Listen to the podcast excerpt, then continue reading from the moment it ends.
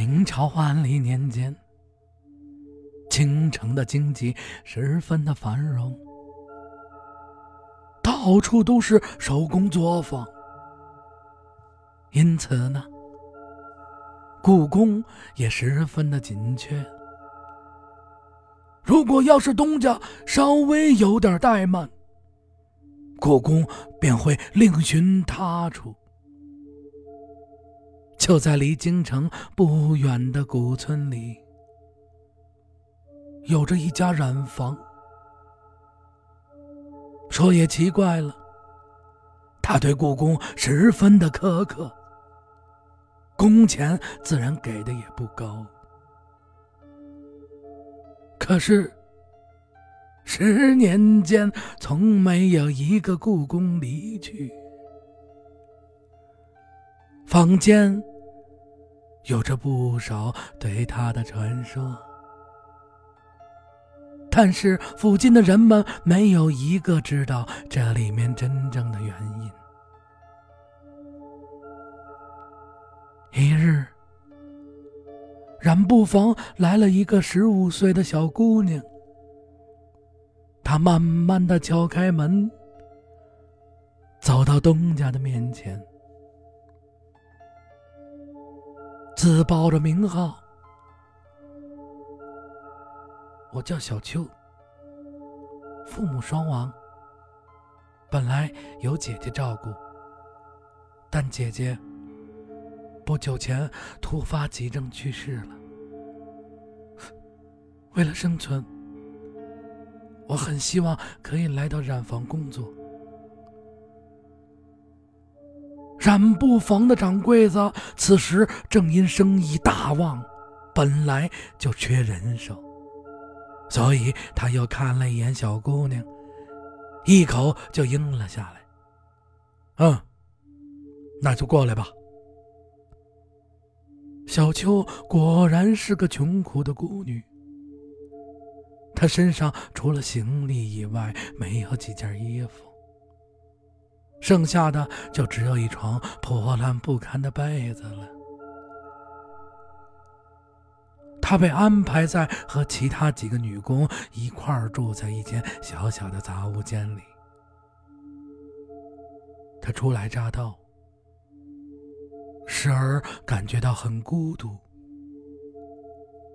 但每当他想和同屋的女工聊聊天时，那两个人。总是一进屋就睡下了，像是木偶一样，从来不说话。平时呢，也是冰冷冷的。不但他们是这样，这个染坊里其他的故宫也都是这样，只是默默的干着活儿。然后吃饭、睡觉。就算他们做错了事情，被掌柜的打骂，也是呆呆的在那里一动不动的看着远方，并不争辩。小秋突然觉得很诡异。但由于他是新人，工作非常的繁重，心里呢也没有想着太多，也就这么过了下去。大概一个月以后，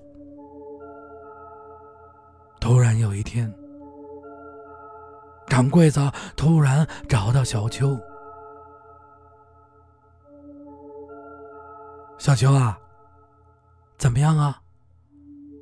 在这过得怎么样？缺不缺衣服？想吃什么？伙食怎么样？掌柜子突然对他问寒问暖起来。小秋觉得很是意外，而且呢，他又感觉到非常的感动。临出门时。掌柜子似乎有意无意的问了一句：“你姐姐去世有四十九天了吧？”小秋睁大眼睛看了一眼掌柜子，他非常奇怪，掌柜子为什么这样问我呢？他默默的点了点头，是的，明天就四十九天了。掌柜子诡异的看了他一眼，点了点头，走了出去。第二天，小秋被掌柜子叫了过去。他站在那里，掌柜子看着他，对他说：“我们这里的规矩，新人必须要到暗室里去睡一晚上。”一，是为了锻炼胆量；二呢，也是让他感受一下，如果干不好工，会有什么后果。因为前几日，为了干工，我没顾得上叫你过去，所以呢，今天晚上你到暗室去睡吧。记住了，别像其他的幺蛾子。我会一直坐在门口，守着你。如果你不能坚持到天亮，那么我们这里绝不能留下你。小秋虽然心里十分忐忑，但他在威严的掌柜子面前也不敢问什么，只是默默的点了点头，答应了下来。当晚。小秋抱着他那双破烂不堪的被子来到了暗室。所谓暗室，其实就是一间小小的库房，原来是放满了颜料的。这个暗室就建在作坊最偏的那个角落里，它除了一扇门。没有窗户，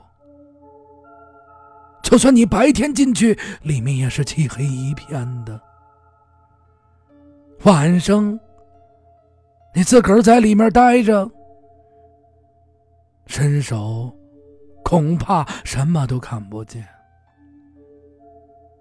多年了，听说那里面吊死过一个女工，自那以后。那间库房就废弃了。小秋抱着他那双破烂不堪的被窝，走到了门口。看了一眼，掌柜子早已经坐在了门口。他朝小秋点了点头：“哼，进去吧。”记住我刚才对你说的话，别动那些鬼心眼子。我会一直在这守着你，直到明天早晨起来。小秋紧抱着被子，壮着胆子推开了门，走了进去。他刚一进去，门就从外面“嘡”的一下关上了。小球的眼睛顿时一片漆黑，他什么也看不见了。他也不敢再走了。他慢慢的扶着墙坐了下来，用被子把身上紧紧的裹了起来。这屋子里除了黑，其他什么动静也没有了。小秋坐在地上。慢慢的一动不动，他越发的把被子抱得更紧了一些。突然，他好像从裹着的被子上闻到了他姐姐身上的气息，这种气息让小秋感觉到很温暖。慢慢的，小秋感到不那么紧张了。干了一天活儿，本来就很累，他一下子松弛了下来。很快，他就进入了梦乡。在梦中，他一个人走在一条很长很长、见不到头的小路上，周围什么人也没有。他就那样孤独的走着，走着，走着。突然，从他的身后传来了一阵喝吼声，那喝吼的声音就是从远方慢慢、慢慢、慢慢、一点一点的靠近他。啊啊！与此同时。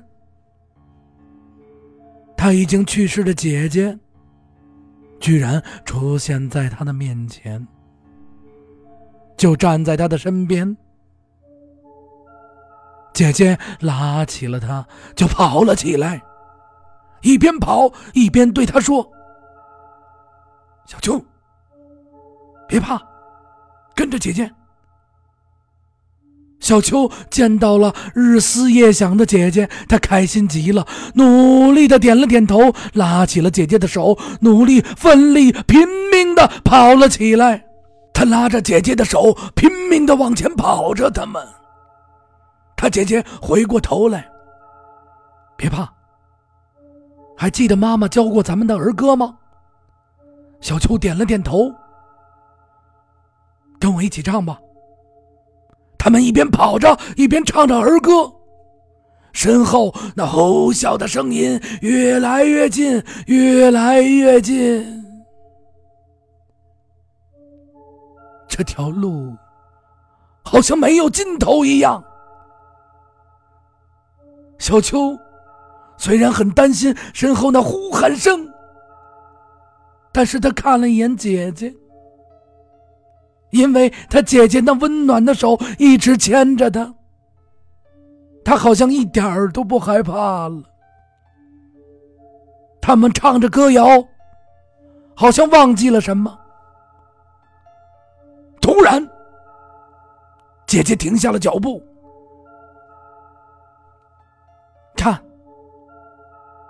前面那个亮点，你看见了吗？去吧。走到亮的地方就出去了，别回头，我会看着你的，放心吧。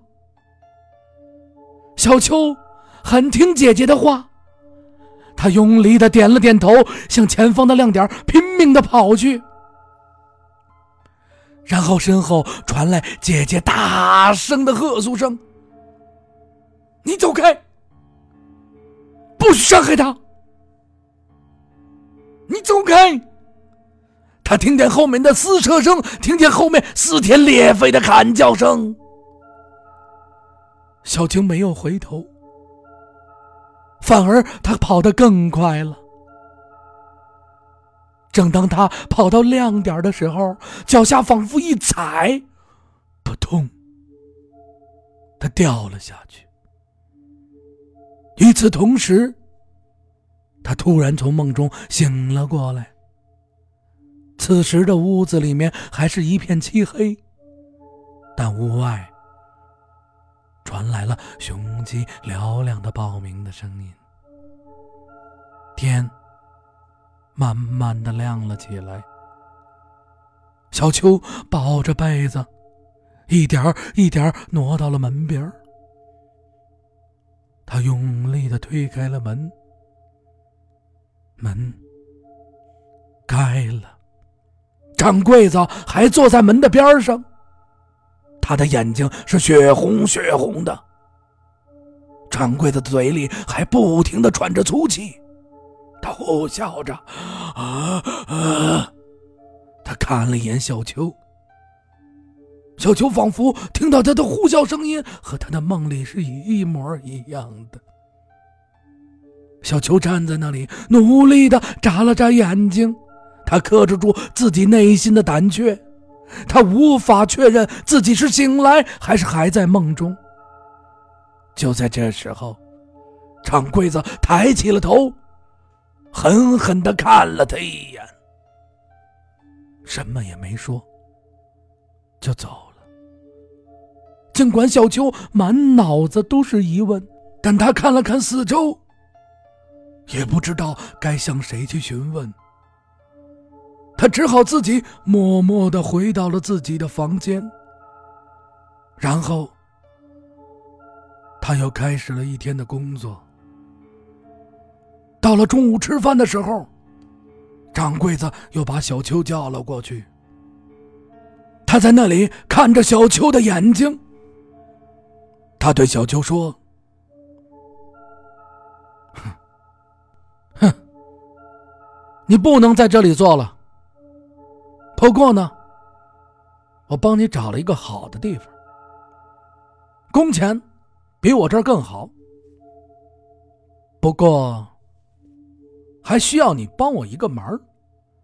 小秋定了定神，抬头看着掌柜的：“什什么忙？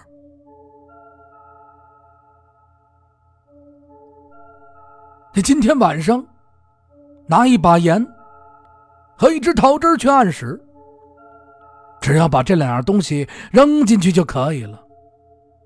小秋觉得很奇怪，大着胆子的问：“能告诉我为什么吗？”掌柜的很为难的样子，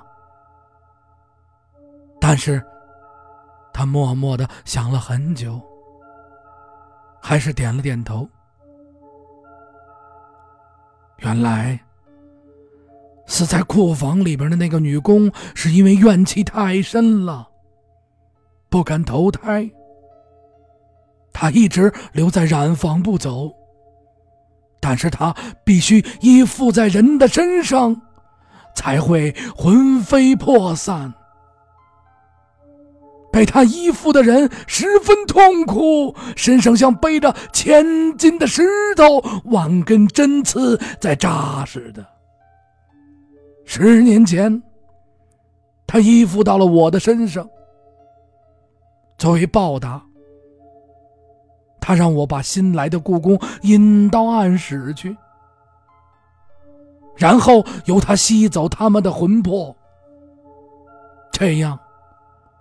这些故宫就没有了任何欲望，因为没有欲望，做什么也没有关系。工钱呢，自然也不用计较。但没有了魂魄的人，其实和木偶是没有什么区别的。这就是我这里十年来没有故宫辞工的秘密。原本你来了以后应该去暗室里的，但他告诉我你身边。跟着个鬼魂，好像是你的姐姐。她一直在保护着你。她没有办法下手。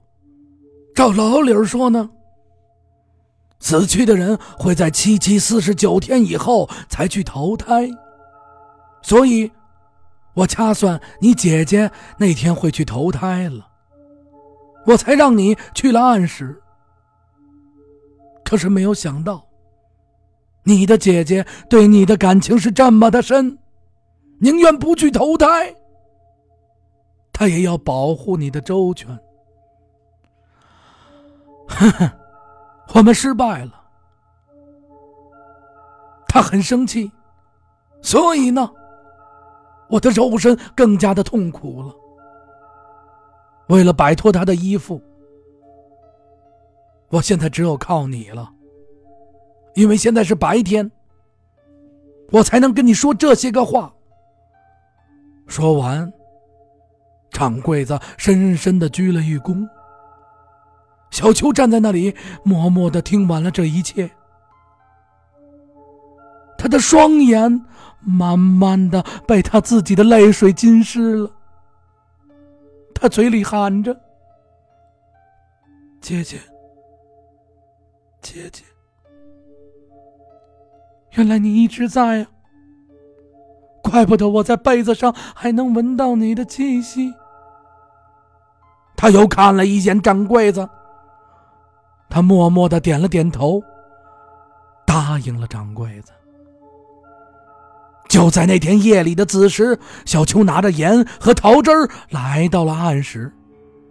现在的他一点也不害怕，因为他知道姐姐就在他的身边保护着他。当他把盐和桃汁扔去的时候，暗室里发出了一群喊叫的声音。小鸠听见了，但他不但没有害怕，反而感到更安心。第二天早上，掌柜子很早就等到了小秋的宿舍门口。他焦急的对他说：“你赶快走吧，越快越好。”小秋也不敢多问什么，收拾好了衣服被子，头也不回的离开了。由于他人生地不熟，他在村子里走了五天，才走出去。他找到了掌柜子新介绍的作坊。新作坊的掌柜子见到小秋，满脸诧异。三天前染布房半夜突发大火，全没出来。你可真是命大呀，姑娘！小秋愣了一下神儿，他终于明白掌柜子让他走的用意了。他知道，他不用害怕。因为就在他的身边，还有你的身后，会站着他，默默的保护着你。好了，半睡系列的鬼故事又讲完了。呃，肯定有的人喜欢，有的人不喜欢。但是不喜欢的人呢，你不能骂我；喜欢的人呢，你。使劲的夸我，然后还这样，那个听北京会围绕着北京这个题材，大批量的去做一些关于北京的节目。这些小的节目呢，也是让大家呢在夜晚呢不再寂寞，然后听完鬼故事以后呢更精神，精神以后呢你就肯定会呢再回来听咱们的话说北京啊。如果你喜欢话说北京，那就请你们你们持续的关注我们喜马拉雅的节目，还有搜索我的私人。微信号八六八六四幺八，加我，咱们来一起聊北京，好吗？跟你一起侃大山。还有，感谢所有的朋友朋友，如果你喜欢的话，那你就还可以加我们的公众账号啊，听北京搜索。好了，今天的节目就到此结束，再见，晚安呐。